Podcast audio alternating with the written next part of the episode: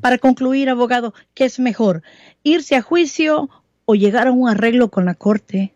Depende, depende. Esa es una buena pregunta. En un caso criminal, primero se tiene que ordenar toda la evidencia. Después el juez tiene que dar una nueva audiencia para regresar a la corte y empezar a resolver el caso con la fiscalía. Se tiene que estudiar la evidencia en efecto para pesar el riesgo de llevar el caso a un jurado. Para la gente que no sabe, en un juicio por jurado ahí es cuando traen a extraños. Traen a 12 personas de la comunidad.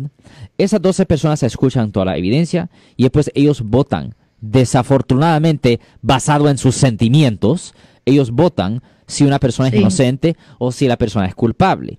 Si lo encuentran inocente, le retiran los cargos. Pero obviamente a la misma vez es necesario mirar los dos lados de la moneda, porque si se mirara que la evidencia sí está ahí para pues convencer a un jurado de que la persona es culpable de la ofensa, pues ahí es un gran riesgo llevar el caso a jurado. Y la razón es porque si el caso se va a un jurado y si el jurado pensara de que la persona es culpable de la ofensa, pues ahí le pueden dar a la persona la sentencia máxima, por la ofensa. Le voy a decir una cosa, de cada 100 casos criminales, menos de 3 van a un jurado.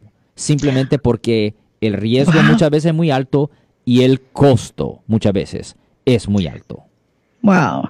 Yo soy el abogado Alexander Cross. Nosotros somos abogados de defensa criminal. Le ayudamos a las personas que han sido arrestadas y acusadas por haber cometido delitos. Si alguien en su familia o si un amigo suyo ha sido arrestado o acusado, llámanos para hacer una cita gratis. Llámenos para hacer una cita. Ese número es el 1-800-530-1800. Estamos aquí en toda la área de la Bahía.